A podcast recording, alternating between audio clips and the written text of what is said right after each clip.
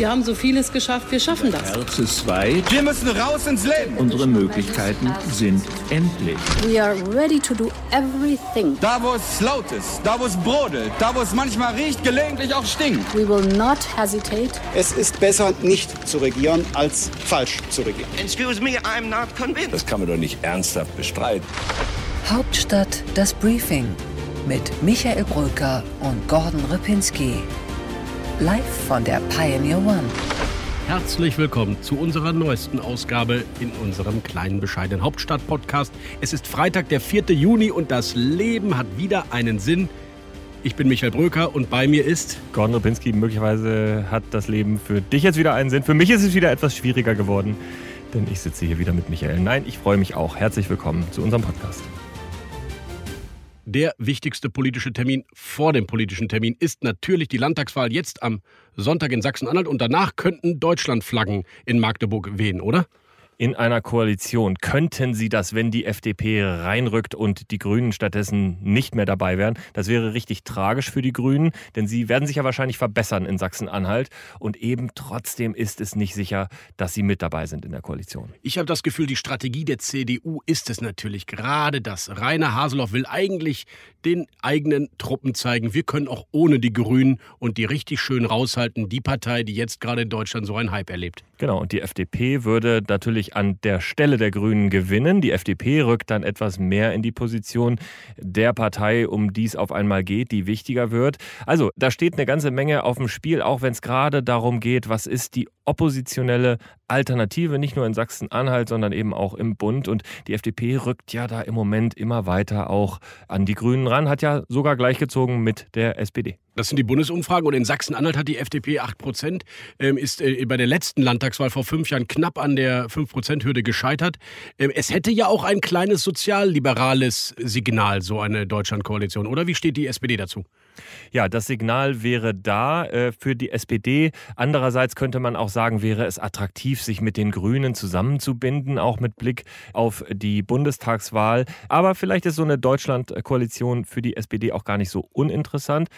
Die Älteren erinnern sich, einst hat sie auch mal den Ministerpräsidenten in Sachsen-Anhalt gestellt. Jetzt steht sie auch nur noch bei 10 Prozent.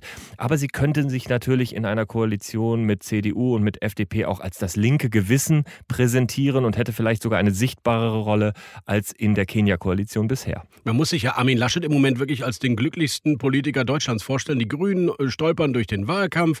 Plötzlich ist auch eine Machtoption äh, in Sachsen-Anhalt wieder möglich. Eigentlich hatte er die Niederlage dort ja schon eingepreist. Ja, und dann hast du noch die Debatte um Max Otte, den Vorsitzenden der Werteunion. Was für ein Geschenk für Armin Laschet, dass dann auch noch wirklich so eine, ja, noch nicht mal umstrittene, sondern so eine eindeutig zu weit außerhalb des Spektrums stehende Figur wie Max Otte der Vorsitzende der Werteunion wird und sich somit diese Vereinigung quasi nichtig macht. Dazu kommen wir später noch. Heute ist unser Hauptthema aber nicht die SPD, nicht die Werteunion, nicht die CDU, auch nicht Armin Laschet, sondern wir reden über die Grünen. Die Grünen, die einen Hype erlebt haben, die äh, mit Annalena Baerbock als Kanzlerkandidatin an der CDU, an Armin Laschet vorbeigezogen sind und jetzt auf einmal in den letzten Wochen durch ein paar Fehler, durch ein paar unglückliche Situationen, aber auch durch genauere Betrachtung ein bisschen wieder verloren haben.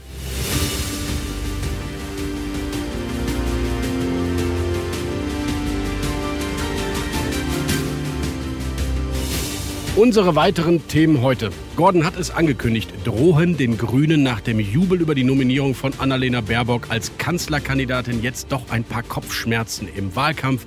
Wir reden über den sanften, aber doch spürbaren Niedergang der Grünen der letzten Wochen. Und ich spreche mit demjenigen, der genau diesen sanften Niedergang wieder in einen Aufschwung umverwandeln muss. Das ist nämlich Michael Kellner, der Bundesgeschäftsführer der Partei.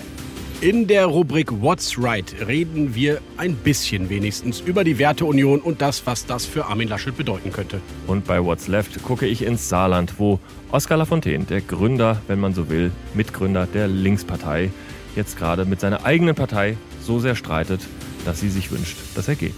Und im kürzesten Interview der Berliner Republik freuen wir uns auf einen Mann, der das Neuland so gut versteht und so gut erklären kann wie kaum ein anderer, Sascha Lobo. Danke, dass Sie bis hierher bei uns waren. Wir freuen uns sehr, wenn Sie noch weiter hören wollen, denn diesen Podcast bekommen Sie immer freitags in voller Länge. Wenn Sie Pioneer sind oder wenn Sie Pioneer noch werden wollen. Guter Journalismus, auch der gute Journalismus von Gordon Repinski und Michael Bröker. Der kostet ein bisschen was. Schon ab 25 Euro pro Monat können Sie Pionier werden und alle unsere Inhalte genießen. Als Student sogar schon ab 10 Euro. Es geht dabei tatsächlich auch um die Mission, unabhängigen Journalismus bezahlbar zu machen im Netz. Das ist eine Modernisierungsfrage, das ist eine gesellschaftliche Frage und das versuchen wir hier und deswegen bitten wir Sie um Ihre Unterstützung. Unterstützen Sie uns genau auf join.thepioneer.de und Sie sind dabei. Wir würden uns freuen, wenn Sie an Bord kommen. Hauptstadt das Briefing mit Michael Brücker und Gordon Ripinski. Live von der Pioneer One.